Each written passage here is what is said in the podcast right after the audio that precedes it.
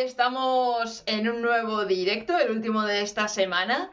Y hoy vamos a estar hablando de una de las grandes empresas, sobre todo si te dedicas al mundo del stream, seguramente les conozcas, son Streamloots. Y vamos a tener aquí con nosotros al cofundador y director, y director de marketing de la empresa para contarnos ahí todas sus idas y venidas y aventuras en esto de fundar una empresa online, cómo han sido los inicios, qué estrategias han tenido, cómo ha sido todo este crecimiento y bueno, todas esas subidas y bajadas que todos en el mundo del emprendimiento conocemos. Para eso está hoy con nosotros en el asiento de copiloto Vicent Martí. Así que no os hago esperar más y voy a darle paso para que nos cuente todas sus aventuras con Streamloot. Hola, Vicente. Hola, hola, hola. Encantado, encantado de estar aquí. Un placer. Bienvenido a bordo. Estoy muy contenta de tenerte por aquí. Eh, yo he bicheado mucho con Streamloot, no te creas, ¿eh? muy bien, muy bien, muy bien, muy bien. Nos ha costado, perdóname, pero, pero ya estamos, ya estamos aquí. Ahí, ahí, sí, sí. Lo bueno se hace esperar. Esto es como, como la calidad, vamos, a tope. A ver si es verdad, a ver si es verdad. bueno, cuéntales un poquito. ¿Quién es Vicent? Bueno, pues uh, soy un chico muy normal de 27 años que hace ya unos cuantos años, 6, 7 o así, decidió dejarse la carrera para, para emprender o para montar cosas. No sabía muy bien dónde se metía.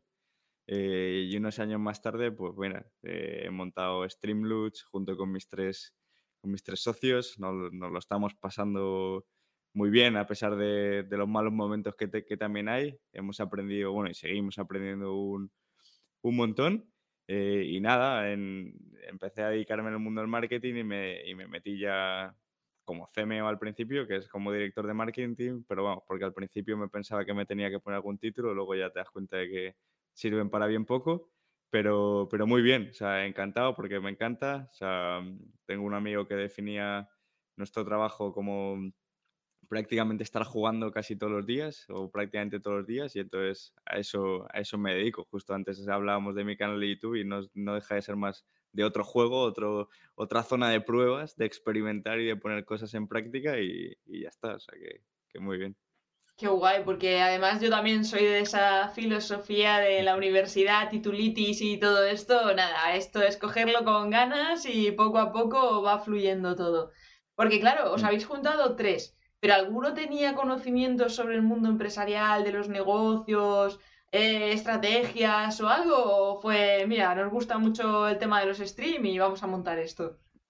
Bueno, fue un poco, o sea, un poco diferente. Mis, mis, otros tres socios también, o sea, ya habían montado algunas otras cosas. Yo había montado también otras, eh, otras cosas que ninguna había salido también como Streamlabs, ni mucho menos. Pero bueno, algo, algo sabíamos, tampoco, tampoco demasiado, pero al menos un poquito.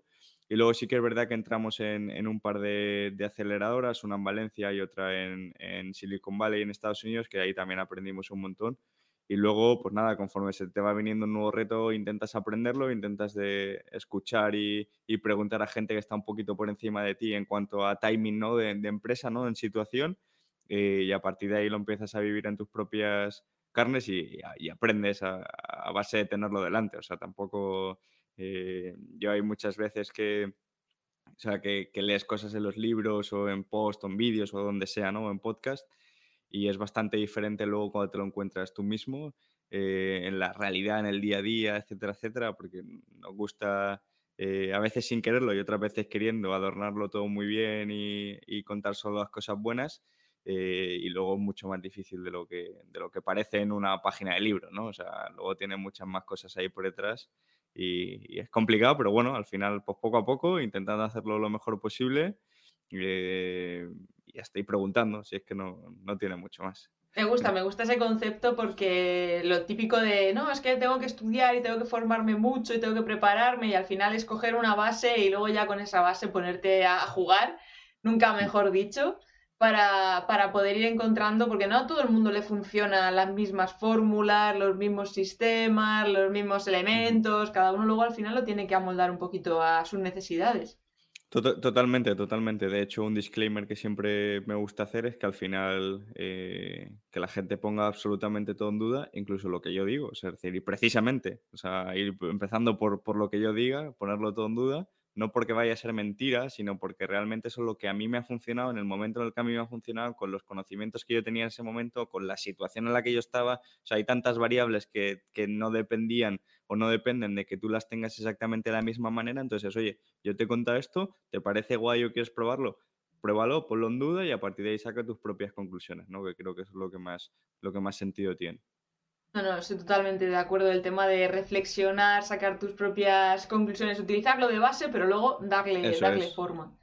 ¿Y cómo fue el crear Streamloot concretamente? Porque claro, Streamloot es una manera de monetizar mediante gamificación los streams sí, o sea, fue, fue un poco, eh, bueno, no fue, no fue tan fácil porque al final nosotros montamos como dos soluciones previas que no, que no llegaron a funcionar y entonces pues fuimos cambiando un poco lo que era la solución. Eh, y bueno, por ir muy, muy rápido, ¿eh? la primera era intentar monetizar a todos los jugadores amateurs, ¿no? Como tú o como yo que podamos jugar a videojuegos y entonces, pero sobre todo los que le dedican más tiempo y bueno, pues que se puedan sacar un dinerillo para una cena, para una cena o lo que sea, ¿no? Simplemente que viesen ahí eh, como un poco de recompensa, eso no funcionó, luego intentamos montar un proyecto en blockchain y tal muy parecido y al final acabamos transformando lo que eran los tokens y todo esto de, de criptomonedas, blockchain y tal, en algo más terrenal, convertirlo en cartas y, cofres y que, y que, era mucho más entendible, no necesitaba tanta historia por detrás y con eso, y con eso llegamos. me refiero que la, la, transformación de la idea vino eh, con, un, con, un, par de meses y de hacer otras, otras pruebas que no funcionaron. Eh, y nada, le presentamos la idea literalmente en un PowerPoint, yo creo que a 40 o 50 streamers por email, o sea, les escribimos así en frío, tres nos aceptaron eh, y el 6 de enero de 2018, pues con esos, con esos tres empezamos, que estamos, vamos, encantadísimos de que lo hicieran, de que Paracetamol, por ejemplo, siga, siga usándonos y sigamos en contacto con ella tantos años después y vamos, y que gracias también a aceptar algo así de, cuatro frikis locos por ahí, pues nos dio también ese empujón de salida. Sí, sí.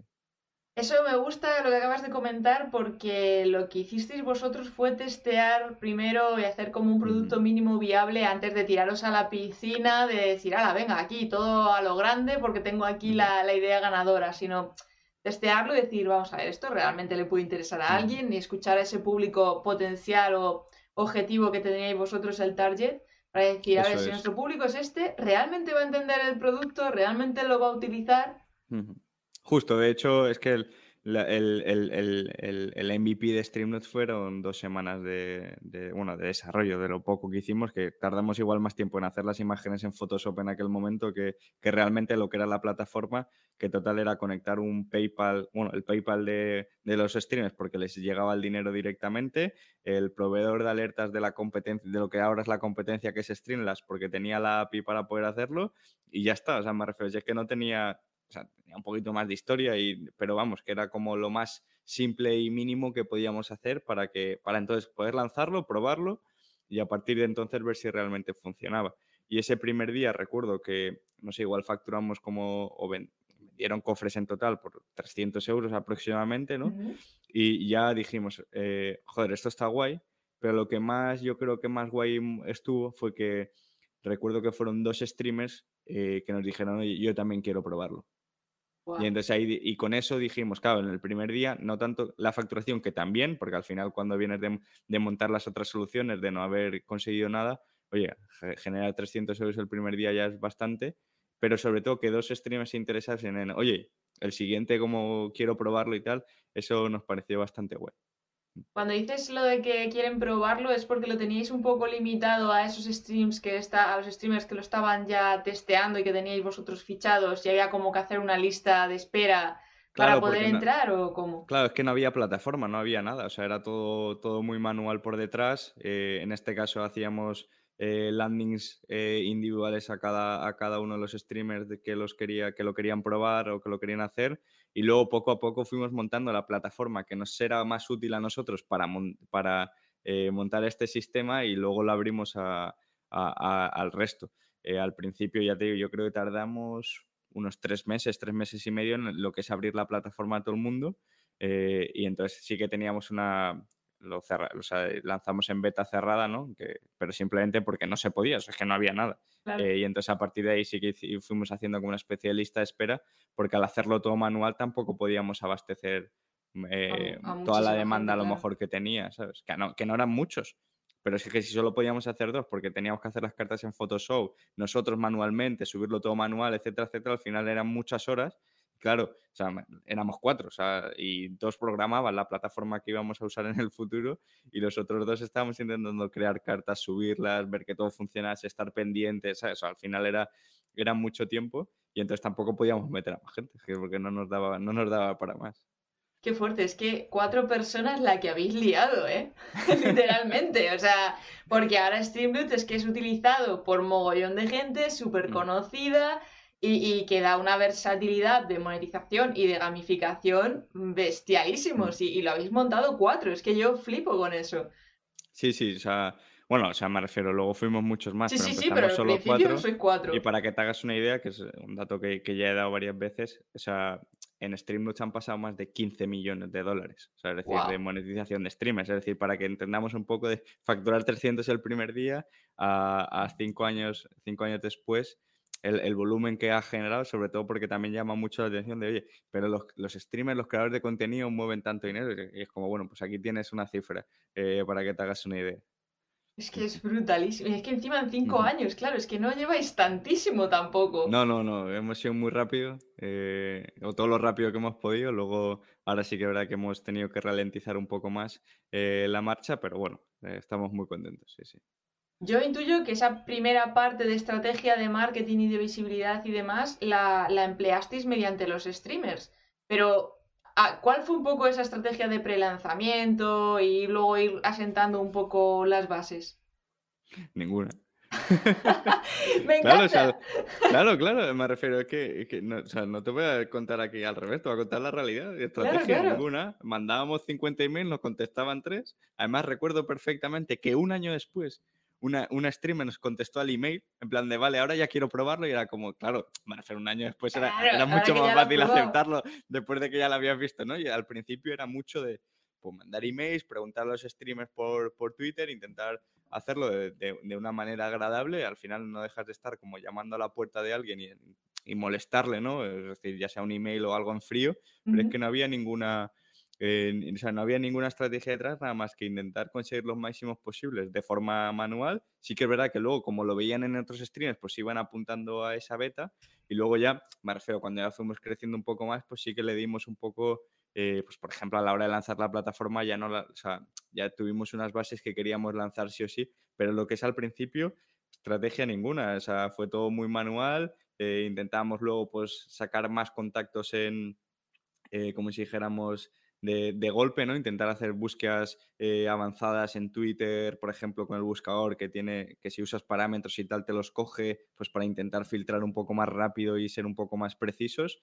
Eh, pero, pero es que al principio es que no, o sea, si ni siquiera sabíamos si iba a funcionar, qué estrategia íbamos a hacer de algo, ¿sabes? Que no teníamos mucha idea de, lo que estábamos haciendo tampoco, ¿sabes? Al final es un poco Luego fuimos construyéndola por el camino, ¿no? Y, luego ya sí que intentamos eh, hacer las cosas un poco con sentido de lo que sabíamos en ese momento, pero al principio, vamos, eh, no teníamos ni idea.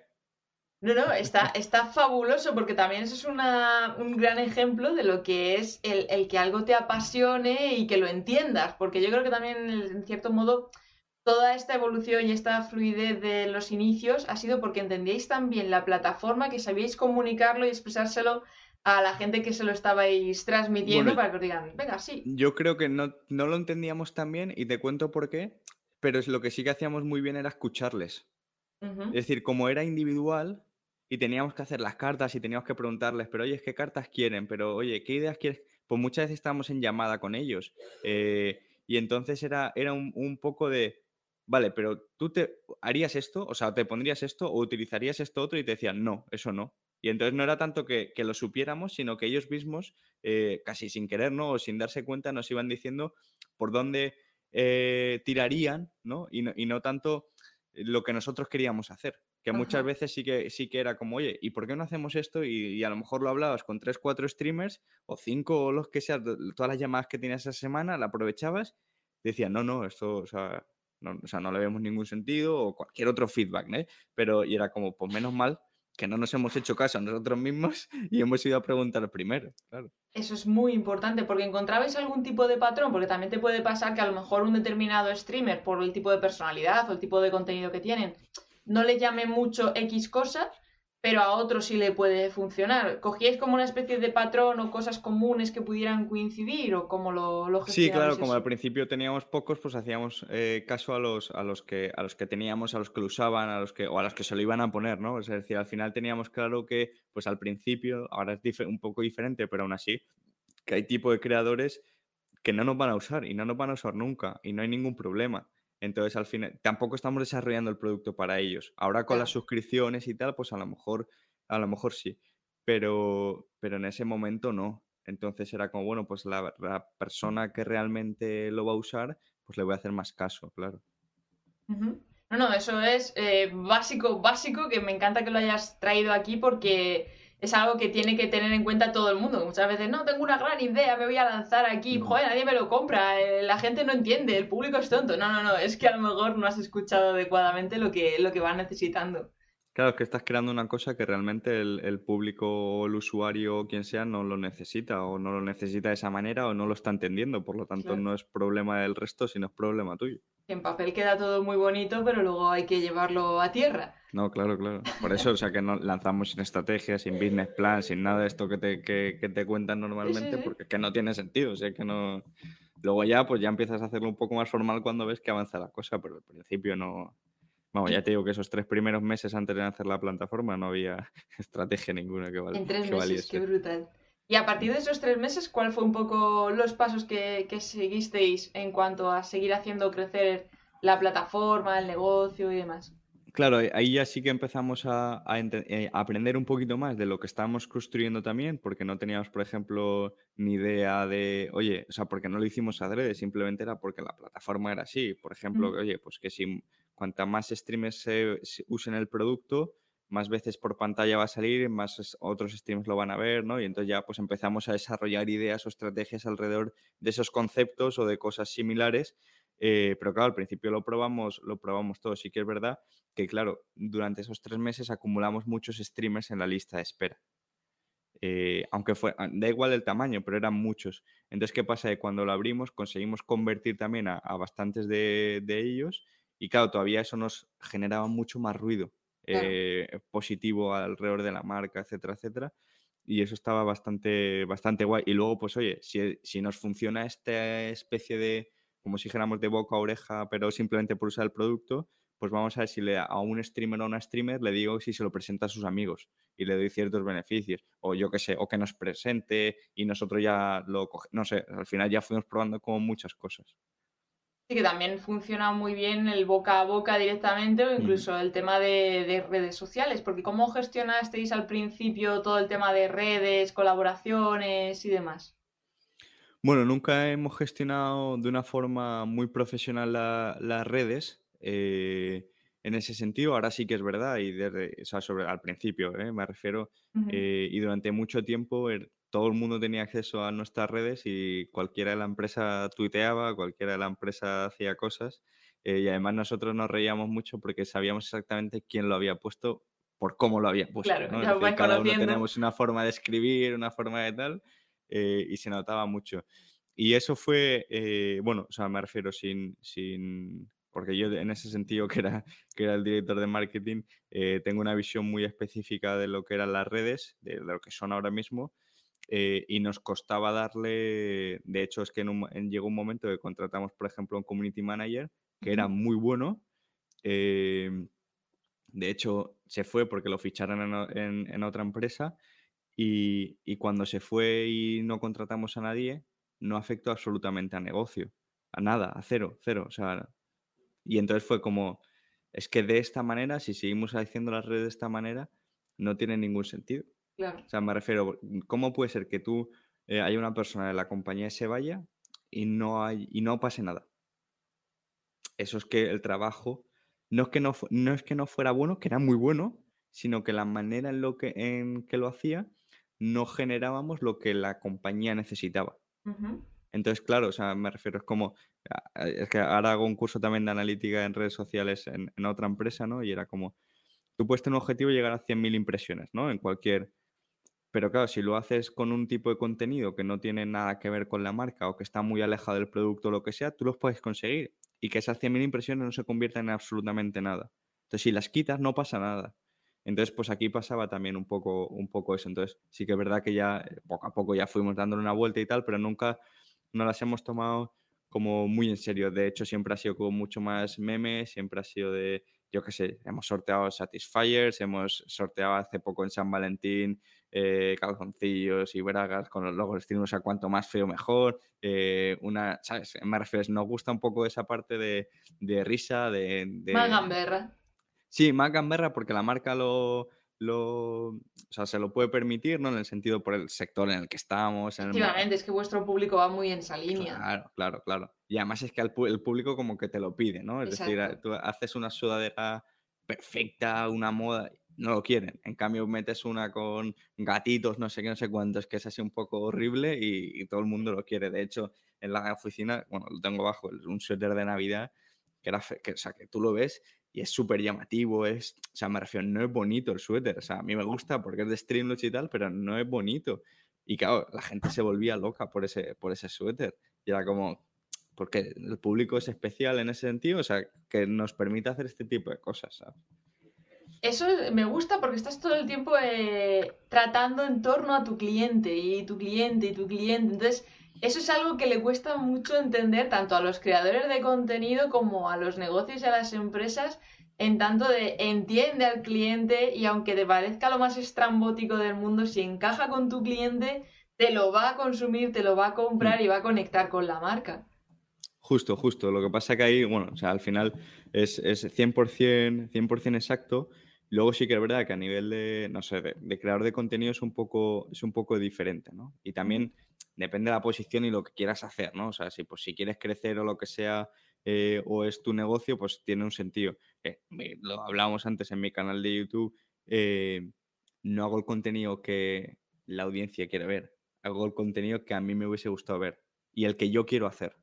O sea, yo sé perfectamente que ganaría mucho más público, haría muchas, o sea, tendría muchas más visitas, por así decirlo, haciendo tutoriales de 0 a 1 pero no quiero hacer eso, no me gusta. O sea, hago otro tipo de contenido, ¿sabes? Entonces, es un pelín diferente, entiendo por dónde vas y tienes toda la razón. Sí que es verdad que en crear de contenido, claro, pero porque yo no, en el sentido, ¿no? No quiero mi canal como para, ni va a ser parte de mi negocio, ni lo quiero como un campo de pruebas. Y entonces hago lo que me apetece. Si ya, si ya es otra, otra cosa, pues a lo mejor sí que tienes que tener un poco en cuenta pues el feedback que te dan, que no quiere decir que yo no lo tenga, ¿no? Pero que no voy a cambiar mi tipo de contenido. Sí. Porque que vas a hacer más lo que te sale. Sí, sí, sí. O sea, ahí voy a contar cosas a lo mejor avanzadas sin contar las iniciales y el que lo entienda bien y el que no, lo siento. O sea, me refiero, busca las, las, las iniciales en otro sitio, que, es perfecto, o sea, me refiero, no. Pero eso no lo vas a encontrar al menos en, mi canal, ¿no? Entonces, pero sí, sí, sí, al final el tener el cliente en el centro es muy importante y en nuestro caso teníamos dos. Teníamos que convencer al streamer de que lo usara y a los viewers de que usaran el producto que estábamos generando. Entonces, al final teníamos que estar muy, muy pendientes. Y lo más difícil es que, como hablábamos antes de los creadores de contenidos, en mi caso, que es muy particular a lo mejor, es que todos los creadores de contenido son muy particulares. Ah, sí. Es decir, porque cada uno quiere hacer lo suyo. Cada uno quiere hacer su cosa. No quieres hacer lo mismo que el de al lado. Puedes inspirarte en el de al lado, pero quieres hacer un poco diferente. Y le quieres poner tu, tu sello y le quieres poner tal. Entonces, claro, eso es complicado para intentar crear una plataforma que abarque a todo el mundo, pero a su vez se pueda personalizar lo suficiente para que sea suficientemente diferente para cada uno de... Claro, entonces al final ya entras ahí un poco en que creo que eso es lo, lo más complejo y lo que más cuesta de resolver. ¿Y cómo, cómo llegasteis un poco a, ese punto intermedio? ¿Cómo fue un poco esa, esa, reflexión y esa lucha entre dos tipos de target totalmente distintos? Bueno, pues porque empezaban los streams a decir, oye, porque le, yo que sé, le ofrecías, oye, mira, te pongo, yo que sé, estas cartas, ¿no? Que ya tienes hechas, tal, no sé qué. No, pero es que esas cartas ya se las he visto a no sé quién. Entonces quiero ponerlo, pero no quiero tener las mismas cartas que no sé quién. No por nada, sino porque las quiero además, aunque fuesen las mismas ideas, pero es que las quiero con mi branding. Es que yo te yo, imagínate que tú sales Streamlabs y te digo, ponte unas cartas que no tienen nada que ver con este diseño del canal que tienes tan, tan guay montado y me vas a decir, no, es que no lo quiero, es que no pega, o sea, no, ¿sabes? En cambio, si puedo personalizar el marco y le pongo este mismo marco como el de las webcams, o los mismos colores, o lo que sea, o incluso el logo y tal, pues oye, igual ya te animas un poco más. Pero es que lo otro no te lo vas a poner. De ninguna de las maneras. O sea, lo puedo hacer más bonito, más estándar, más... Pero es que si lo tiene el resto no lo puedes personalizar. Entonces, claro, es, es, es, es, muy, muy complicado porque, claro, el hecho de que puedas meter más cosas hace también que el producto sea más complejo. Claro y que encima no te pueda ayudar de decirte, oye, pues te doy un set esto para que tu, eh, para que el, momento de empezar sea más corto, o, ¿sabes? O poder ayudarte en ese sentido. Entonces es, es, complicado ese equilibrio entre darte muchas opciones para que realmente lo puedas adaptar, pero las mínimas necesarias, porque si no es muy complejo y no, y no vas a, ¿sabes? Y no vas a saber muchas cosas, ni dónde están, ni para qué sirven, ni qué están, o sea, es un poco, es un poco loco. Sí, la verdad es que es, un campo de minas bastante curioso, pero que habéis sabido resolver muy bien, porque al final... Bueno, estamos intentando resolverlo. que esto, nunca acaba. sí, sí, no, nunca acaba, es muy difícil, porque cada vez metes otra cosa. Antes empezamos, o sea, al principio empezamos solo con cartas y cofres, pero ahora tienes cartas y cofres, tienes suscripciones, tienes subastas, tienes el Marathon Time. Claro, y eso ya lo que tenía una cosa ahora ya lo multiplicamos por cuatro, de momento. Ya veremos si hay un quinto, un sexto o lo que sea. Y cada uno de ellos todavía con, su complejidad por dentro. Y luego, ¿cómo simplificas eso para que la persona que entra al principio pues tenga unas, un estándar o un pack o un algo para que eh, el hecho de empezar sea más fácil? Claro, pues es, complicado. Es muy, es muy, muy complicado. Claro, y que la gente que nos esté escuchando, que tenga en cuenta que todo esto de lo que nos está hablando ahora Vicent es precisamente tema de marketing, porque al final es pensar en la experiencia de ese usuario, de que lo entienda bien, al mismo tiempo lo disfrute y se vuelva un cliente recurrente en ese sentido. Claro, claro, totalmente. O sea, que al final ahí sí que es verdad que hay, hay, hay un nexo de unión muy grande entre marketing y producto en ese, en ese, en ese momento, porque es como yo tengo que presentárselo, ¿no? Por por así decirlo, al cliente, incluso enseñarle, incluso ayudarle en cierta manera, pero claro, producto tampoco me lo puede poner muy difícil, porque al final aquí vamos de la mano y entonces al final ahí estamos entre, entre esos dos mundos muy unidos eh, para que realmente tenga sentido. De hecho, ahora estamos volviendo a darle, a darle una vuelta a todo ese proceso inicial, que ya hemos empezado otra vez a, a recabar información y a ver si lo podemos mejorar o al menos a probar ciertos experimentos y ver si lo mejoramos o no, o si ayudamos más al streamer o a la streamer o no. ¿Cómo es el trabajo de marketing dentro de una empresa como Streamloot? Pues es, eh, es un reto muy grande, muy divertido, a la par que frustrante muchas veces. Eh, te he entendido a la perfección, porque me identifico.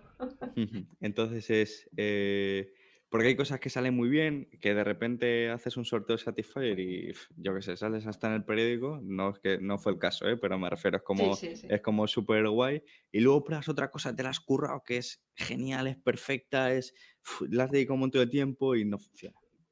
Y, ¿sabes? Y es, y es muy difícil porque también eh, los streamers o el mercado de streamers se está desarrollando, no es demasiado maduro, Em, la gente es profesional pero no. Nosotros hemos tenido muchas veces de, oye, quedamos a una llamada, incluso para hacer una campaña de pago, ojo, y no aparecer a la llamada y decirte, no, es que me he dormido, no, es que, ¿sabes? Entonces es un poco complicado porque quieres hacer muchas cosas, pero a la vez la gente es profesional, pero mucha otra no, y entonces hay ahí un mix un poco, un poco raro que a veces frustra un poco, pero por otro lado es un campo que te permite pues hacer, eh, sortear sudaderas de gatitos o hacer cosas de esas y te lo pasas súper bien y es súper divertido, ¿no? Pero claro, tienes esas, esas, dos, esas dos partes. Entiendo, entiendo a la perfección esa parte creativa, de desarrollo, de ideas súper chulas y luego la parte más de tener que tratar con ese cliente que dices, me estás mm. rompiendo todos los esquemas, me estás matando porque no me Y no solo por eso, sino porque somos, o sea, pues es una generación diferente que a lo mejor no utiliza tanto el email y normalmente pues tienes ese canal de comunicación como mucho más directo y te tienes que intentar buscar otro simplemente para contactar. Tú le preguntas a cualquier persona de marketing cómo contacta a sus clientes y te dice por email. Resulta que nosotros lo teníamos que hacer por eh, MD de Twitter. Ninguna herramienta está, está pensada para hacer MD, MDs de Twitter en plan y asignar y tal, y, ¿sabes? Y es como, pues te lo tienes que reinventar y te tienes que, que pegar ahí o con Discord, ¿sabes? Es que son cosas que cuando se las conto ahí, yo qué sé, que luego además van saliendo, ¿no? Eh, no, que tú cómo haces las llamadas, es que yo las agendo en el calendario y te sale Google Meet directamente, claro, ¿no? Es que yo las hago por Discord. Y encima le digo de si le mando evento de calendar y me, dice, y me dice que no sabe qué es eso, que no lo ha hecho nunca. ¿Sabes? Me refiero, porque es que, es que son conceptos completamente diferentes. Siendo, además, siendo una generación que se ha criado en el mundo digital, que precisamente Google Sí, pero con otras herramientas. Y le tenemos como, por ejemplo, esta mañana tiene una charla con, con un amigo y decía, y hablamos sobre llamar por teléfono. Y es como, yo odio llamar por teléfono y odio que me llamen. Y, a él le pasaba igual, ¿no? Porque es como que me estás interrumpiendo y no te, no te he dado permiso para interrumpirme, ¿sabes? Incluso cuando yo llamo me siento mal de decir que no le estoy, seguramente no le esté pillando un buen momento y me sabe mal. Es que no quiero hacerlo, ¿sabes? Hay a veces que no tienes otra, otra posibilidad, ¿no? Pues claro, todo eso cambia por completo y cambia a lo mejor la gestión que tenemos del email, a lo mejor ya no le damos tanto cariño o tanto importancia porque tenemos otras formas de comunicarnos, ya sea WhatsApp, Discord, mm. Telegram, eh, lo que sea, ¿no? O las propias redes sociales que antes no existían y que por eso se estandarizó el email. Y, ¿sabes? Entonces, claro, eso, eso, es lo que realmente es diferente, cambia, cambia mucho. Y claro, de todo eso se encarga también el departamento de marketing dentro de lo que es eh, la empresa, que no es tanto ventas, por decirlo así, o relaciones públicas, sino que es que vosotros también tenéis que tener en cuenta esa comunicación directa con el cliente. Mm. Claro, claro. De hecho, cuando tuvimos, o lo que llamamos un departamento de ventas, que era más que mm, dos chavales contactando streamers para que se pusiesen streamers y ayudándoles, que no se podía llamar ni ventas en ese sentido, también estaban dentro del equipo de marketing, o sea, no había un equipo aparte ni, nada por el estilo. ¿Cómo ha sido un poquito esa creación y posicionamiento de marca de Streamloots? Bueno, ha sido, o sea, ha sido, entre comillas, fácil porque hemos ido de la mano de muchos streamers. Esto también me refiero en el sentido que al usarnos y tal, pues ya nos, nos, nos elevaban, no como no a su nivel, sino en el sentido de que, oye, pues si alguien te usa es porque eres suficientemente bueno como para que esta persona te use, ¿no? Eh, y eso está bastante guay. Eso también lleva a la parte negativa de que si con alguno o con alguna streamer la lías o tienes un problema, el altavoz que tiene también es muy grande. Y entonces al final eso es, eso es difícil. Por suerte solo hemos tenido como una especie de crisis así un poco más de que alguna streamer puso y fue por una cosa burocrática, o sea, me que no tenía nada que ver ni con el producto ni nada, además con otra cultura que nosotros no conocíamos que realmente tenía tanta importancia porque nosotros no se la damos, o sea, ¿sabes? Era como... Y entonces, claro, esa parte está, o sea, así empezamos y luego sí que es verdad que, que de casi desde el principio pues partimos a crear a crear mucho contenido, porque claro, ahora es muy fácil, tú entras a YouTube, por ejemplo, a cómo hacer stream, cómo crecer, cómo tal, y hay siete canales. En 2018 solo estábamos nosotros. Sí. De hecho, yo aprendí stream con vosotros. Y entonces nosotros, que de hecho, bueno, está la, placa, está la placa ahí, que en el español la verdad que fue muy, muy, muy bien. Y, y era como, es que nos, o sea, para crear marca vamos a ayudarte en todo tu camino como streamer desde que quieres empezar a ser streamer y no sabes cómo, y para eso tenemos YouTube, a la parte de monetización, que para eso tenemos la, plataforma, a la parte de qué micro comprarte o qué software usar o lo que sea, que para eso también tenemos los contenidos. Incluso hemos llegado a tener, eh, por ejemplo, bueno, en el canal de inglés sí que es verdad que solo lo teníamos en inglés, eh, teníamos vídeos de, sobre salud mental. Y teníamos un partnership, por ejemplo, con una clínica psicoterapéutica en Estados Unidos y teníamos un mini curso que nosotros pagábamos a los streamers que, lo querían eh, a nivel formativo, como para intentar conocer tus sensaciones y tal. Y entonces era como más fácil, o así nos lo transmitían, descubrir si realmente necesitabas ayuda o no, o, o aprendías a controlar ciertas emociones o ciertas, ciertas cosas, porque entendíamos que esto era eh, una profesión nueva, una profesión difícil y que nuestra misión siempre ha sido que el streamer pueda crear un negocio rentable y sostenible. O sea, esas dos palabras eran muy importantes. Uno a nivel de monetización y uno a nivel de sostenibilidad en el tiempo, salud, en, muchas otras cosas, ¿no? Y creo que de esa manera también eh, posicionándonos un poco a favor de los streamers, no quizás como otras herramientas o plataformas de manera tan agresiva como nosotros en ese posicionamiento a favor, eh, pues creo que ahí con eso alrededor de ahí construimos la marca. Por ejemplo, una de las cosas que sacamos enseguida fue la protección, porque cuando nosotros nacimos habían un montón de donaciones falsas por PayPal, hmm. que era lo típico de te dono 300 euros, me haces la fiesta porque es muchísimo dinero para un streamer, luego lo cancelo una vez ya me lo has hecho y encima al streamer le cuesta las costas de la disputa, que eran como 23 o 25 euros. Es como, me he quedado sin 300 euros y además me ha costado 25. Como no tiene ningún sentido. Pues vamos a meterles, vamos a ponerle esa protección, ¿no? Y pues bueno, al final con todo esto creo que desde el principio y con la ayuda de los streamers y haciendo lo que ellos querían, o sea, escuchándolo como comentábamos antes, creo que eh, es como lo hemos hecho. Brutal porque has hablado del tema de la misión de la, de la, marca, has tenido muy claro cuál es la ayuda que ibais a ofrecer con todo lo que es el entorno, que no es simplemente decir, me beneficio con lo que estamos ofreciendo y el negocio y tal, sino realmente el ayudar y el romperos la cabeza hasta tal punto estar dando formación sobre salud mental. Pero claro, esto es otro tema que para el tema de los streamers que están ahí horas y horas y horas dándole al directo, psicológicamente es un calvario, es un desgaste. Total, y además es un sistema, el de las suscripciones, que es un poco esclavo. Sí. Porque si al mes siguiente no streameas a la vez, ya no se renuevan de forma automática, entonces eso te hace que no puedas parar, porque si paro eh, me baja las suscripciones, si me baja las suscripciones o si paro me dejan de ver, si me dejan de ver se van a ir a, otro streamer y lo van a descubrir y entonces ya me voy a quedar sin público, entonces entras en un bucle prácticamente infinito de no puedo parar. Y tienes que poder parar. ¿Sabes? No es eh, sostenible ni rentable.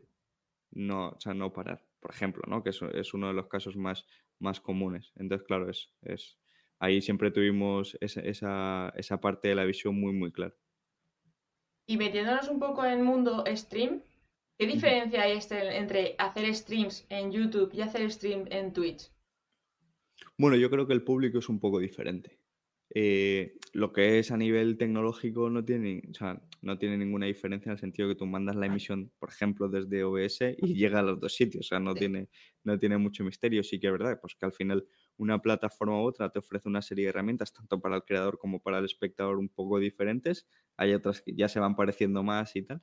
Pero sí que es verdad que yo creo que, eh, sobre todo antes, yo creo que esto irá evolucionando con el tiempo, pues el público de YouTube estaba acostumbrado a otro tipo de contenidos, a otro tipo de duraciones, a otro tipo de, interacciones con el propio creador que no en Twitch. Entonces creo que pues, era más fácil si querías streamear, crear una comunidad que interactúas y tal en, en, Twitch que no en YouTube, pero claro, en YouTube es más, entre comillas, que no lo es, o sea, que no es fácil, pero es más fácil crecer, o al menos a, mí siempre me lo ha parecido, ¿no?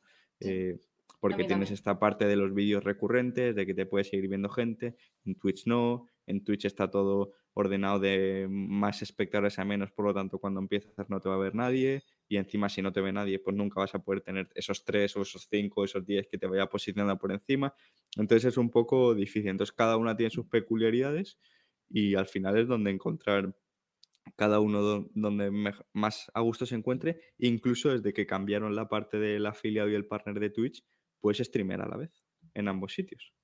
Intentar encontrar eh, pues lo mejor de ambos mundos y si lo haces, pues utilizas solo una herramienta de monetización que es Streamlabs y la puedes usar las dos a la vez. Ah, mira, mira, mira, ahí, trucazo, trucazo. esa ha sido buena, esa ha sido buena. Ya veo ahí todo el mundo con boli y papel. Mira, preguntan por aquí que si crees que, se pasarán muchos de Twitch a YouTube con las novedades que se vienen de YouTube. Bueno, yo creo que, está muy bien que a Twitch le salga competencia, que le salga buena competencia. Eh, no creo ahora mismo, o sea, con la situación de actual, que se, que se pasen muchos. Eh, muchos me refiero a una cantidad significativa y sobre todo de, de, streamers relativamente grandes que son un poco los que mueven el mercado, ¿no? Eh, al final ha pasado eh, nosotros hemos vivido el nacimiento y caída de Mixer, de otro tipo de plataformas, se iban streamers ahí, pero al final siempre acaban volviendo a Twitch. Si siempre a la que acaban volviendo es a Twitch, hay un problema, porque esa es la mejor. Claro, es una señal. Bueno, o sea, no es que haya un problema, claro, sino que hay una señal. Entonces, cuando realmente haya mucha gente que se pase a YouTube y luego ya no vuelva a Twitch, porque YouTube ya sea suficientemente buena, pues entonces a lo mejor sí que puede haber un poco más de, distanciamiento o de trasvase, entre comillas, de streamers o de espectadores de una plataforma a otra. Si no, es más complicado. Sobre todo porque en España nosotros además lo tenemos medido eh, bastante bien. Es que el 60, 70, 80% de las suscripciones, por ejemplo, que es de lo que gana el dinero un streamer, es con el Prime. Y eso YouTube no lo tiene. Entonces, partiendo de esa base ya es muy difícil competir. Claro. Pero ¿a ti te han llegado algunos chivatazos de qué se viene aquí en el mundo YouTube? ¿O, o no os han llegado chivatazos exclusivos? Porque sí que es verdad que vienen muchas novedades con tema de membresías, de montar cursos, de novedades para los streams y hmm. todo eso. ¿A vosotros ha llegado algún chivatazo que nos puedas desvelar que no tengas ahí en Top Secret?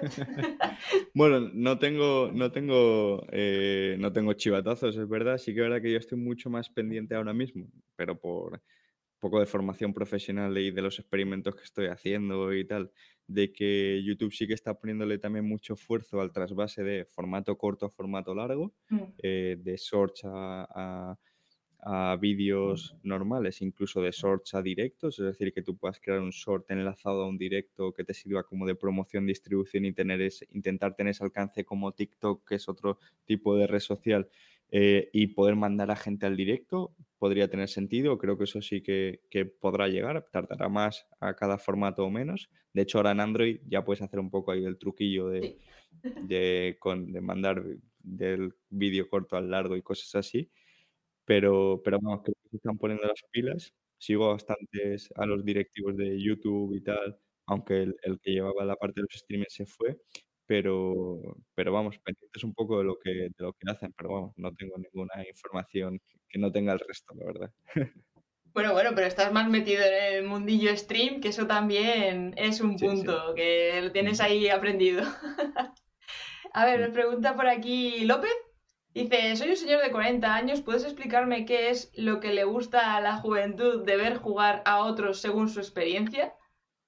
Según tu pues experiencia, que no lo ha puesto ahí en, sí, sí, sí. O sea, eh, básicamente lo mismo que, a, que incluso a mí mismo, ¿eh? pero que a generaciones anteriores le gustaba ver a jugadores de fútbol, por poner una de estos, jugar a fútbol, a cantantes cantar y a, o sea, me refiero es que es exactamente, es que es el mismo fenómeno ídolo fan, si es que no, no tiene no tiene más. Y es exactamente lo mismo, que, esta es, que este es otro ejemplo que solemos poner muchos, de sobre todo eh, generaciones mayores, de esos que iban a, a, los, a, los locales recreativos y uno jugaba al pinball y cinco miraban. Es que es exactamente lo mismo, es que es la misma dinámica, pero en otro momento, en otra plataforma y de otro sistema. Y es exactamente lo mismo de que cuando te, te juntas con amigos en una casa y haces un torneo de a la play, dos juegan y los otros miran. Me gusta es el que Es exactamente lo mismo. O sea, si es que al final es todo lo mismo. Lo que pasa es que nos extraña mucho porque cambia.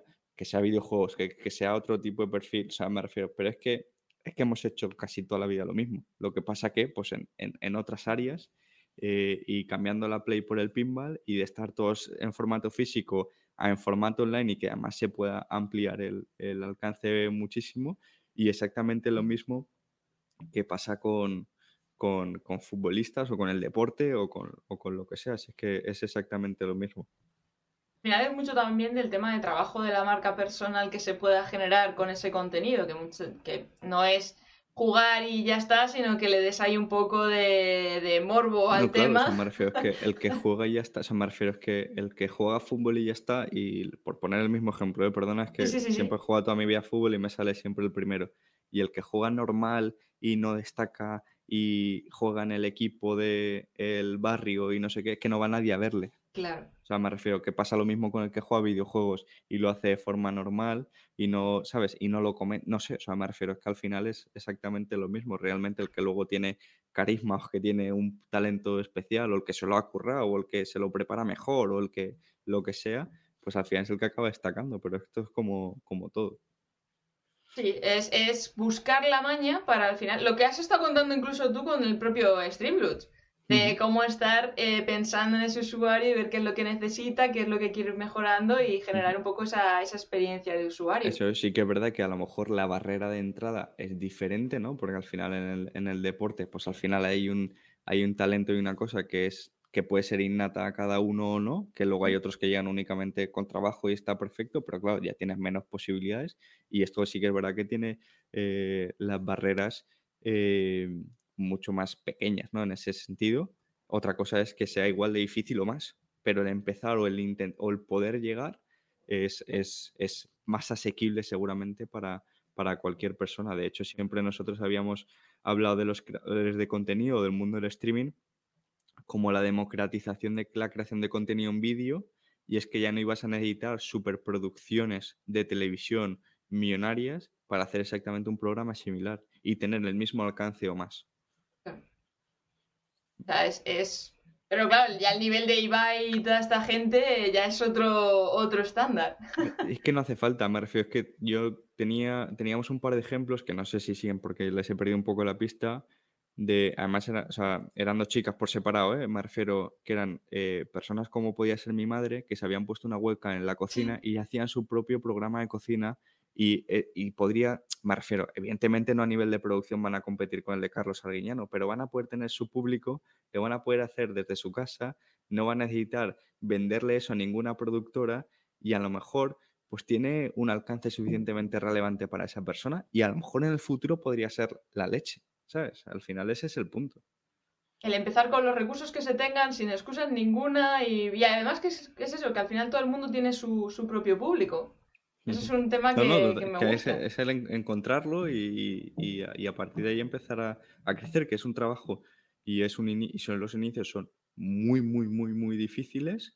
Al final hay que tener mucha paciencia y tomártelo como hobby seguramente al principio y luego ya si, si a ti te gusta, si, si se te da bien, si empiezas a ver que hay un poco de tracción que a la gente le empieza a gustar, pues a lo mejor ya empiezas a invertirlo un poco más de, de tiempo o de recursos o de ahora un micro mejor o una cámara mejor o lo que sea, pero, pero sí que es verdad que, el empezar para saber, primero si te gusta, segundo si se te da bien, tercero si crees que es algo que puedes mantener en el tiempo, cosas así, eh, son barreras muy, muy fáciles, o sea, muy pequeñas para empezar. Total, total. Y volviendo un poquito al tema de marketing de Streamloots, ¿Cómo trabajáis eh, el sentaros a hacer ese brainstorming, ese trabajo de equipo? ¿Cómo es un poco todo eso? Bueno, al final depende mucho, depende mucho la tarea o, lo que estemos intentando sacar, ¿no? Al final, pues tenemos varias metodologías y vas leyendo nuevas y las, y las vas probando. Eh, hemos hecho desde, yo qué sé, eh, brainstorming de, oye, ¿cómo llegamos a 30.000 streamers. O sea, si mañana tuviésemos que conseguir 30.000 streamers, que es una barbaridad, intentar a ver qué ideas locas nos surgían y a partir de ahí poner una en marcha o poner dos en marcha y hacer es como especies de hackatones de tecnología, pero en, en, cosas de, de, marketing, ¿no? O sea, pues al final ahí hemos hecho también eh, brainstorming de esa manera y luego brainstorming más sencillos, ¿eh? de oye, tenemos que lanzar una campaña, de qué se nos ocurre, de qué temáticas, cómo le damos la vuelta y ya pues a partir de ahí ir tirando el hilo del uno del otro, intentando sumar a las ideas, compartirlas y, poco más. Y en cuanto a esas estrategias, ¿qué tipo de objetivos os marcáis? Porque muchas veces la gente se confunde con el tema de objetivos de no, quiero llegar a no sé cuántas visualizaciones, no sé cuántos suscriptores, no sé qué. ¿Vosotros realmente en qué lados? O si esto no es meterme demasiado en top secret de la mm. empresa. No, no, que va, que va. ¿Qué, objetivos os soléis marcar ahí? O sea, nuestro, nuestro objetivo principal siempre, siempre ha sido, o, o, sea, si solo pudiéramos elegir uno, ¿vale? Sería traer más streamers. Porque trayendo más streamers traemos lo otro, ¿vale? Porque tenemos esa, esa suerte, ¿no? En ese sentido. Eh, es verdad que luego hemos en otros momentos y dependiendo el, el, momento de la compañía, pues hemos tenido más eh, objetivos de cara al espectador, de, lo que, de que lo utilice más, de que, no sé, que use las cartas, de, de cosas así, o objetivos mucho más concretos de mejorar un tipo de conversión de este paso, este, no sé, o sea, me refiero al final ya es entrar como muy en profundidad en ese sentido. Eh, y ha ido dependiendo, pero sí que es verdad que al final, y luego el volumen eh, de facturación que movemos todos los meses, claro, al final eso es, es, realmente luego lo que nos puede dar de comer, o sea, no... Eh, pero el hecho de conseguir eso, pues muchas veces pasa por traer más gente eh, y por supuesto mantener a la gente que ya nos usa o darles, por ejemplo, ahora creo que hemos sacado eh, hoy o ayer una, una nueva Streamloots Original, que es una carta, o sea, una colección de cartas predefinidas sobre un juego para que sea más fácil empezar lo que decíamos antes, pero que una vez la eliges tú la puedes personalizar, ¿no? O sea que al final tiene, esos dos puntos. Eh, pues eso, al final esos son normalmente los objetivos que siempre, siempre hemos tenido. Y en esos inicios que tuvisteis de Streamloot, cuando ya empezasteis a hacer más campañas de marketing y demás, para alguien que está empezando un negocio, una empresa o su marca personal, ¿tuvisteis que hacer mucha... Uy. Ahora yo creo que sí que nos va a dejar. Ahora sí. Perfecto. Ya estamos de vuelta. Cosas del directo. ¿Me preguntas por? Eh... ya se me ha ido el hilo. Eso, por el tipo de, objetivos que os marcáis a la hora de trabajar con esas campañas y demás. Sí, o sea, los objetivos los que te comentaba antes, al final sí que es verdad que, o sea, generales siempre ha sido el volumen que movemos como plataforma y luego al final ese siempre tenía un punto de eh, cuantos más streams traíamos, pues más volumen teníamos. O sea, no, no tenía mucho más. Eso siempre ha sido como los principales. Y luego cada, eh, en cada momento o cada campaña pues tiene sus objetivos más individuales o más eh, o subobjetivos. Normalmente siempre solíamos poner uno o dos objetivos como máximo y luego tener algunos objetivos más de control.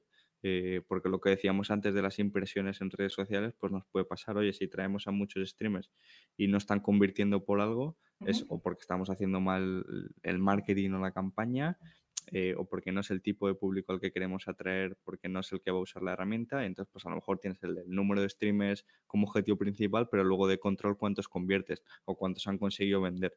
¿No? Y entonces no estás pendiente de mejorar estos, pero sí que los tienes un poco de, oye, para que me avisen de si no estoy haciendo bien el trabajo.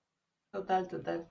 Ah, bueno, y lo que estábamos hablando también del tema de cómo fue un poco esa inversión de marketing en los inicios de, a la hora de crear un negocio desde cero.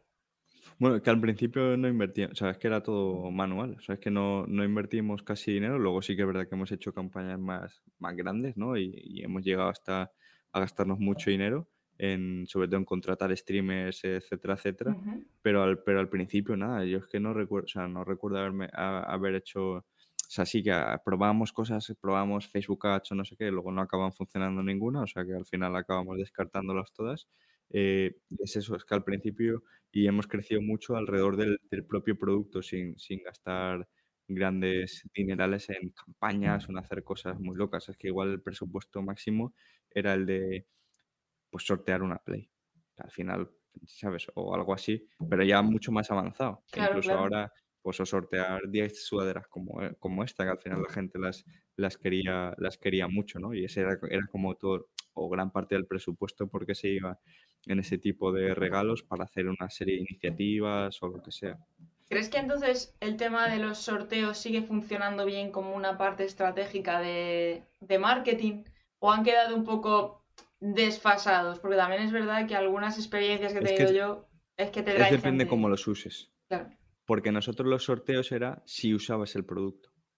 No si haces un retweet, no si haces... No, no, no. O sea, si tú eh, vendes un cofre, entras en el sorteo. Y si tú compras un cofre, entras en el sorteo. Ajá. ¿No? Entonces, claro, son sorteos, en plan, es como un poco para incentivar, porque hay un problema en los streamers, o nosotros lo, es lo que hemos detectado, y es completamente normal, porque yo empecé, o sea, intenté ser streamer un tiempo simplemente para saber qué, qué sentía, ¿no? Para intentar ponerme en la piel directamente. Y, y, a mí tampoco me salía. Y era como, es que no nos gusta vender. Claro. Entonces, si yo te doy una excusa a raíz de un sorteo, que es una tontería, por así decirlo, a ti te es más fácil intentar eh, que te compren cofres. No solo porque te vayan a comprar cofres y porque a ti te ayuda y porque pueden usar el producto y porque todo eso, sino porque además participas en, ¿no? Y aparte podemos conseguir esto y cosas así. Entonces lo he utilizado más como una excusa o montar campañas alrededor de ese tipo de cosas, un poco más, más chulas y que no sea un sorteo simple y tal, para generar esas excusas. Entonces, pero claro, es, un, es una cosa dentro y que al final siempre va a ir eh, relacionado con el uso del producto que no es el ego la vanagloria de sígueme y hace retweet y dame más likes, sino realmente. De, eso, de hecho, eso es, o sea, me refiero, es, eh, es otra parte completamente diferente. ¿Y cómo comunicabais eso? Ese tipo de sorteos, ¿solamente a través de las redes sociales o hacíais algún tipo de estrategia entre los streamers? no, normalmente siempre esto lo hemos comunicado a través de email. Eh, a veces, o sea, normalmente siempre, o sea, las redes sociales, por supuesto, y aparte luego dentro de la plataforma tenemos varios sitios donde comunicar esto. Tenemos una especie de dashboard principal donde sacamos como esta especie de noticias. Tenemos una especie de notificaciones internas también que, te, que mandábamos. Una notificación a, los usuarios que sale ahí la típica campanita dentro de, de, hay algo. Y entonces pues teníamos varios canales y siempre tratábamos de, de hacerlo de esta manera. Es que, eh, claro, así de esa manera no se pierde la información por el camino, que algunas veces se, se puedan... menos. Se entera más gente, pero siempre hay gente que no se entera. Ostras, eso, fíjate que ya es difícil con todas las alertas que ponéis, los avisos y los comunicados. Bueno, claro, pero eh, por, por, muy... Eh, al final, por muy, muy bien que lo hagas, siempre hay alguien que no ha visto el email, que no lo ha abierto, eh, que si no ha entrado a la plataforma no ha visto ninguna de las dos cosas que tenemos o, ha entrado directamente a otra parte de la plataforma y entonces no se ha fijado o no tal porque estaba en otro punto eh, y a lo mejor pues si no ha visto el tweet o lo que sea, pues es, difícil, ¿no? ¿Cuál dirías que es la estrategia de marketing que más recuerdas, que mejor os ha podido funcionar o que ha llamado muchísimo más la atención que el resto? Bueno, me refiero, es que al final son cosas muy básicas, pero de las cosas que mejor nos ha funcionado y ¿eh? nos sigue funcionando es el canal de YouTube. Y es subir vídeos. Sí, sí, es subir vídeos. O sea, me refiero, es que creo que lo vi, bueno, me, hace ya a lo mejor dos, tres, cuatro, cinco meses, pero no muchos más. Creo que me llegaron que habíamos llegado a, a 12 o 15 millones de visitas en total. Que eso es una locura. Me refiero, y fue cuestión de ir subiendo vídeos, uno por semana, sin parar. A veces metíamos dos por semana cuando teníamos un poco más de recursos e intentar hacer el siguiente vídeo mejor que el anterior. O sea, si es que no, o sea, no. Si ves los primeros, tienen las miniaturas que las hacía yo y son una puta mierda, y luego ya vino un diseñador, y luego ya encima mejoramos todavía más, ¿sabes? O al final es, es, eh, es algo muy sencillo, en ese, o sea, muy sencillo en el sentido que no es una estrategia loquísima, es un canal de YouTube, es marketing de contenido, es un canal de YouTube y, ya está. O sea, no tiene, es verdad que no es fácil, eh, hay que dedicarle mucho tiempo y luego hay que ir perfeccionando todo lo que hacemos ahí dentro, pero me refiero que, no, es, algo como súper complejo. Bueno, pero realmente es el subir los contenidos, los vídeos de manera asidua, ¿no? En plan, subir de manera constante. Y al final eso también va dando cierta información y tener como cada vídeo ir mejorando a poquitos.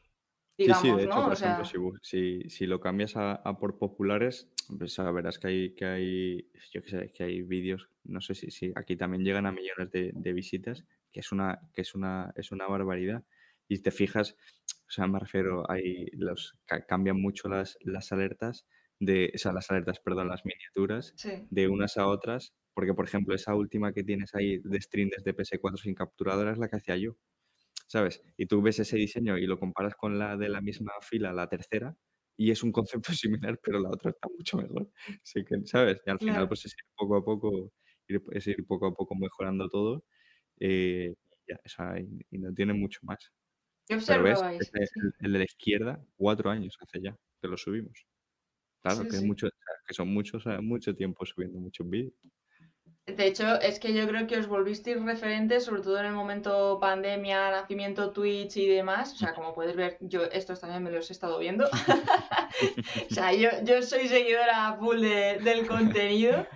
Y, claro, es verdad que habéis ido teniendo esa evolución de, de los contenidos. ¿Cómo ha sido ese trabajo de analizar las miniaturas, de analizar esos contenidos, ir mejorando? Este trabajo es el, el, patio juegos que del que hablaba antes.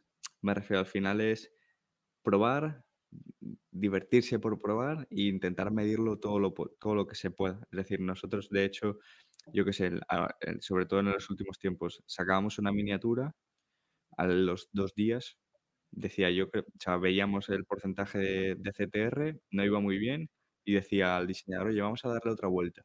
Vamos a hacer un cambio en plan así como un poco grande. De repente la cambiabas y pum, el CTR al 8%, al 9%, al 10%.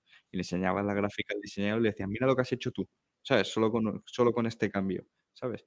Y ya, pum. Y entonces, luego, por ejemplo, hacíamos cosas de, eh, si metes, o sea, cuando compartes pantalla o lo que sea, si hay alguna cosa que no dejas demasiado tiempo de, de que se vea, Mm.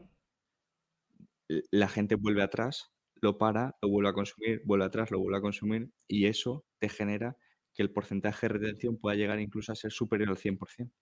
Y dices tú, ¿cómo puedo tener un vídeo una retención de un 120%? O en un momento puntual. Y es porque lo han visto varias veces. Entonces, cuando explicas cosas co- complejas o que tienen muchos pasos lo que sea, pues esto ocurre, ¿no? Pues, no sé, luego, pues ¿cómo podemos meter ese concepto en otro tipo de vídeo que no tenga esa parte?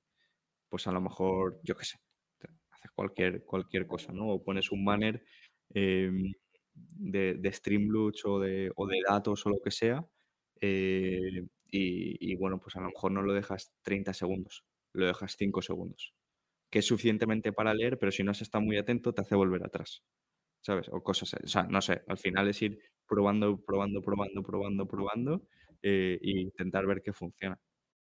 Y en cuanto a esa creación de ideas de los contenidos, ¿cómo la establecíais? Porque claro, muchas veces al crear este tipo de canales, la gente tiende a hablar mucho de su plataforma, de su marca, de ellos, por decirlo así. Vosotros realmente en la plataforma vais, lo que decíais, ayudar, ayudar, ayudar. ¿Cómo habéis construido esa- esos contenidos hablando de tantos temas durante tanto tiempo, subiendo vídeo diario? Porque eso es una movida también, ¿eh? Bueno, subíamos vídeo semanal, que, que diario ya es, es más difícil en ese sentido, eh, pero al final es, o sea, eh, primero, eh, Karma es buenísimo, el equipo que, que lo gestionamos, que luego fue César y tal, eran buenísimos, eh, y si eres streamer es, claro, es que Karma ya era muy un streamer como muy experimentado, entonces lo- entre las ideas que teníamos nosotros, la ayuda que teníamos de él, eh, y, cuando nos juntábamos, pues todavía multiplicábamos eso, pues al final incluso tú te paras y dices, vale, yo tengo que empezar a streamear. ¿Qué tengo que hacer? Y empiezas. Pues no sé qué plataforma. ¿Cómo se streamea? ¿Qué micro me compro? ¿Qué cámara me compro? Eh, ¿Cómo se ponen las alertas estas que yo he visto de que cuando te sigue sale? Eh, ¿Sabes? ¿Cómo pongo música? Tú te haces todas estas preguntas y todo eso es un contenido, incluso más de uno. Pero es que cuando te empiezas a meter ahí, empiezas, "Hostia, y como he puesto este, este texto y, y ahora lo cambia, y a- ahora ha puesto un contador, o las redes sociales que te salen ahí que se te van moviendo, y, ¿sabes? Y cómo poner texto en movimiento, y cómo, y he visto esto en este streamer, ¿cómo se hace? ¿Sabes? Entonces, claro, o sea, al final ya es, ya te metes ahí en la rueda y ya es un no parar de, de ideas y que cuando ya vas a, ya llevas un año y medio sacando esas ideas, el tutorial que hiciste antes ya no, ya ha cambiado tanto la plataforma que lo puedes volver a hacer. Ah, ¿sabes? Efectivamente. Y al final hay mucha parte de, de reciclar ese o sea, contenido y luego también había mucha parte de, de contar las noticias o las novedades que iban ocurriendo. Oye, pues cuando saltó cosas del copyright de Twitch o cuando saltó no sé qué, pues vamos a contar todo lo que sabemos, cuál es nuestra parte, qué es lo que puedes hacer, qué es lo que no. Pues al final esas son cosas como más actuales o más del momento.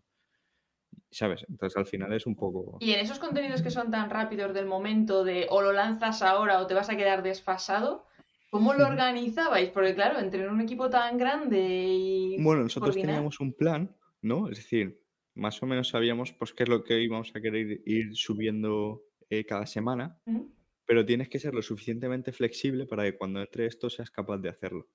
Y tenemos que ser capaces de movernos rápido, porque si no nos comen. Claro. Y, y- y así es todo, ¿no? Entonces tienes que tener un plan suficientemente bueno para que el día a día sea gestionable, pero la suficiente flexibilidad como para meter cualquier cosa en cualquier momento. Que se dice fácil, pero no es tan fácil. no, no, no es tan El fácil. llegar a esa flexibilidad, eh, tela. Claro, pero la flexibilidad viene desde la gestión, como así decirlo, de coordinación de, de ese equipo y a que el equipo tenga siempre en mente que esto puede ocurrir, que es una oportunidad que no podemos desaprovechar y que el vídeo que estamos preparando lo vamos a poder sacar la semana siguiente sin ningún tipo de problema. Pero en cambio, no sé, o sea, y, y no es que hayamos hecho pruebas, sino que hemos hecho pruebas a la fuerza de que cuando lo has subido una semana más tarde, lo que a lo mejor te gustaría, pues ya no consigue, ya no ha conseguido tanta atracción porque ha habido otro que lo ha subido antes que tú. O porque, ¿sabes?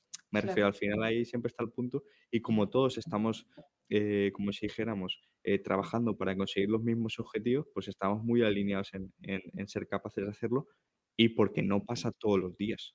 Entonces, el que pase una vez al mes o cada dos meses, oye, tenemos, Claro. si incluso si esa semana eh, hemos sacado vídeos, hemos trabajado el doble, por la semana siguiente trabajaremos menos. Y entonces eh, bajamos un poco el pistón. Pero claro, hemos estado, eh, claro, nosotros en el sentido en cómo trabajábamos en remoto con flexibilidad horaria, etcétera, etcétera, pues al final todo eso lo teníamos muy en cuenta. Pero es que muchas veces no era que alguien mandase que eso había que hacerlo, Ajá. sino que todo el mundo sentía que, que había que aprovechar la oportunidad porque era lo mejor para todos, Claro. ¿sabes? Porque haces mejor el trabajo y porque además te apetece porque sabes que puede funcionar bien y a, ti- y a la gente le, le gusta hacer las cosas bien. No le gusta hacer las cosas que no, ¿sabes? Que no funcionen o que sean una mierda. Bueno, eso también es el resultado del trabajo en equipo que habéis logrado, de involucrar Sí, sí, tantísimo a la o sea, gente. sí, la gente y que, claro, que teníamos, etcétera, etcétera, pero era como es que ellos mismos eran como, no, no, que, o sea, vamos a hacerlo. O sea, sí, de hecho, eh, incluso muchas veces tenía que, como, oye, vamos a relajar que no hay ningún problema, que podemos sacarlo mañana, que no pasa nada, ¿sabes? Y, y que no hace falta pegarnos el palizón del siglo. porque soléis hacer ese plan de, calendario de contenidos, ¿lo grabáis todos como en un bloque, decir este mes toca esto, vamos a ponernos a full? ¿O intentáis No, ir un o sea, poco por vamos semana? planificando semana, bueno, como dos semanas o así. O sea, nosotros teníamos como un listado de ideas y decíamos, vale, pues eh, los siguientes cuatro vídeos normal, o sea, serán estos si no pasa nada. Y entonces todo el mundo tenía más o menos esa visión, pero luego éramos flexibles de cambiar el orden o, o lo que sea. Está, está muy bien, porque claro, eso también nos permite ver qué tendencia o qué está interesando más y decir, vale, pues este, pues Claro, no, este sí. fuera. Muchas Eso veces es. cuando se graba en bloque, decir, no, me grabo los cuatro vídeos del mes y los voy subiendo. Puedes encontrarte luego con sorpresas. No, claro, de hecho nosotros normalmente siempre gra- gra- grabamos uno como uno por semana. O sea, que vais un poco a la semana. ¿Cuánto tiempo Sí. se tarda un poco en, en editar, preparar y demás todo, Bueno, todo el depende al final un poco eh, los recursos y lo depende el vídeo también y demás, eh, pero al final nosotros teníamos a, eh, a Karma, a Karma contratado, a un editor eh, y a una persona que gestionaba el canal junto con mi ayuda, que al final son, son muchos recursos, son muchos vídeos, eso en español, Claro. aparte en inglés, que también Ah, que también lo lleváis vosotros, el de inglés. Sí, sí, claro. O sea, el creador no es Karma, es un, es un, es un chico, era, era, de primero fue de Preacher y luego King, eh, pero claro, y normalmente nosotros somos los que les hacemos los guiones y los que les metemos esa parte más marketingiana de eh, en esta parte vas a decir esto, pues acuérdate de mencionar que tenemos un vídeo sobre esto y que lo vamos a dejar enlazado. O que, no sé, ¿sabes? Ese tipo de cosas. O ahora te vas a tener que hacer una llamada a la acción de que se registren en Streamlabs o de que tenemos esto, o yo qué sé, cualquier cosa. Esa parte se la metíamos nosotros en la que es la parte del guion, que el guion era simplemente poner los cuatro puntos. Eso te no iba a es- preguntar, si lo hacéis por no era- bullets o palabra por palabra. no porque ellos quieren hacerlo como ellos saben y como ellos les sale. No quieren leer en ningún momento. Pero era como nosotros estructuramos un poco cómo creemos que tiene que ser el, el vídeo eh, y, y dónde podemos meterle, oye, yo qué sé, el, si vamos a decir el una llamada a la acción del suscríbete, pues vamos a hacerlo en el momento correcto.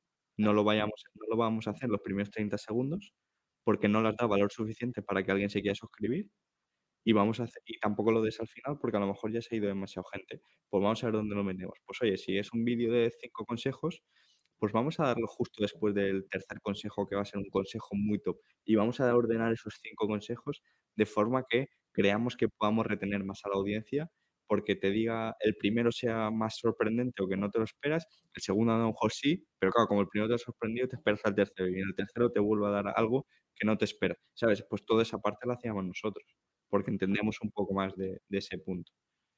Siempre y cuando, luego siempre ellos nos dan feedback y cambiamos y tal, ¿no? Pero al final es, es donde entran como los dos mundos. Claro, es una combinación entre la parte creativa por parte de los streamers y la parte más marketingiana y estratégica por parte vuestra. Eso, es, lo que realmente hace la conversión dentro de lo que es el canal de YouTube para que los vídeos realmente sean efectivos y llevarlos a donde nosotros queramos, que en vuestro caso es la plataforma. Al final, luego el objetivo es que conozcan Streamlabs y luego se acaben poniendo Streamlabs. Entonces, al final es cómo hacemos todo ese proceso, que no, que no es fácil. Y cuando pensabais esos temas de qué, micro necesito, cómo empezar en tal, ¿teníais como una estrategia de queremos crear esta lista de reproducción para llevarlos aquí e irles convenciendo, o crear un embudo de captación o alguna cosa así, o simplemente fue saliendo natural? Bueno, fuimos, fuimos aprendiendo, o sea, me refiero, fuimos, y fuimos probando. O sea, ahora, por ejemplo, en, en, no sé, en mi canal de YouTube. Perdona que lo ponga mucho ejemplo, pero porque es que estoy probando cosas que también, ¿sabes? En ese sentido, y es como, eh, yo qué sé, pues todos los vídeos los acabas haciendo una llamada a acción a otro vídeo. Eh, a que se, ¿sabes? Y entonces empiezas a crear, el otro día, es que fue, me acuerdo porque un amigo, yo pensaba que ya había visto los vídeos o que no los iba a ver nunca, una de las dos podía pasar, me dice, tío, te he visto el último, pero es que entraba en bucle. Es que ya me he visto tres seguidos. y era porque, claro, eh, claro, entonces al final, ¿cómo consigo aumentar eh, la retención del canal a base de enlazar varios vídeos? Pues una cosa está las listas de reproducción y otra cosa está pues hacerlo pues con estos vídeos así más o menos enlazados, pero que tú lo digas en el vídeo, que tenga sentido esa relación, ¿sabes? Yo qué sé, pues si te voy a explicar qué micro, a lo mejor estás pensando también en qué cámara o a lo mejor estás pensando en cómo configurar ese micro para que se escuche bien y entonces te presento primero el micro y al final te digo, oye, así es como lo tienes que configurar. O, la mesa de mezclas, o no sé, ¿sabes? En plan, que tenga sentido para que al final acabes consumiendo eh, varios vídeos, pero porque está relacionado con lo que quieres, con lo que quieres aprender y lo que quieres ver. Eso es la parte fundamental para tener un canal de YouTube que realmente funcione efectiva, de manera efectiva, es que estén entrando en un bucle y que tengas llamadas a la acción que realmente, porque yo soy muy de la opinión de aunque ame YouTube, de sacarlos de YouTube. y me los llevo a mi newsletter, me los llevo a mi web, me los llevo a mi casa, porque al final puedes estar acumulando ahí visualizaciones que muchas veces la gente dice, no, oye, suscríbete a mi canal, que es que el, el 70% de los que veis mis vídeos no estáis suscritos. Bueno, pues aprovechalos y llévatelos a casa. Entonces, todas estas cosas también vienen muy bien, pero claro, hay que tenerlas claras desde el principio de voy a hacer este vídeo detrás de este, de este, y escuchar al público. Al final. Bueno, Totalmente. Eh, cuéntales, porque ya te, he robado mucho tiempo, perdóname, pero es que me pongo aquí a hablar y no, no, vamos, no acabo. Eh, cuéntales un poquito, eh, dónde te pueden encontrar, qué puedes hacer con ellos, por ellos y demás. bueno, me refiero, creo que en todas las redes sociales es Vicente Martí y barra baja, en YouTube también, en Twitter, en lo que sea, me refiero, me pueden seguir eh, por ahí, en Twitter estoy normalmente más activo, eh, cuento muchas veces y cuando me apetece, sin ninguna pretensión de nada, mis experimentos o cosas que voy probando, de repente me da por los shorts, hago un montón de experimentos, cuento cosas, eh, cuento lo que me apetece, no cuento todo, no por nada, sino porque es como también me gusta el, te cuento el 80% y lo otro te lo dejo para que lo intuyas, ¿sabes? Que no te voy a dar todo aquí, todo el pescadito aquí. No por nada, sino porque al final luego hay una, o sea, como aprendes cómo a desarrollar, o al menos eso me ha pasado a mí, y quizás por eso lo hago, aprendes a desarrollar esa cosa de ir un poco más allá de lo que te están contando. ¿Sabes? Intentar un poco, tú me estás contando esto, pero ¿qué estás haciendo? ¿Sabes? Y, ¿sabes? y entonces al final desarrollas también un poco esa habilidad de, eh, y nada, o sea, me refiero por cualquier sitio, eh, en, además soy creo que bastante accesible, puedo preguntar cosas sin ningún tipo de, problema, puedo tardar más o menos en contestar, pero yo creo que, o al menos eso intento contestar a todo el mundo, que yo sobre todo cuando empecé también me contestaron y, me gusta también formar parte de eso. Pues ahí encima suyo tenéis eh, su perfil, de usuario para que le encontréis en todas las redes, para que le sigáis ahí espiando y siguiendo la Ahí, ahí, pista. ahí. Eso es. Que como podéis ver, va, madre mía, con 27 años, todo lo que tiene por delante por hacer con, con todo lo que ha logrado ya, no me lo quiero ni imaginar, así que es. seguirle porque va a merecer mucho, mucho, mucho la pena. Bueno, Eso Vicen, es. ha sido un lujazo tenerte por aquí. Estás invitado a volver a otro viaje siempre que quieras. Y nada, eh, no, no sé qué decir, es que me has dejado sin palabras. Ha sido un gustazo tremendo hablar de todo esto. ha, sido, y... ha sido un verdadero placer. Mil gracias por invitarme y por contar conmigo y dejarme que cuente aquí mis movidas, Una mis gozada. fricadas. eh, y nada, espero que, que haya haber aportado un poquito.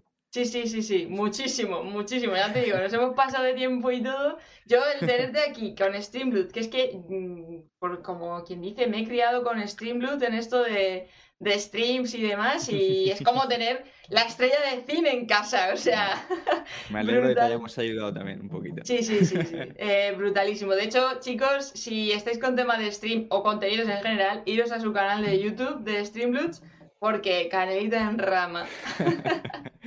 muchas gracias, muchas gracias. Un lujazo, Vicen, nos vemos. Igualmente. Chao. Chao.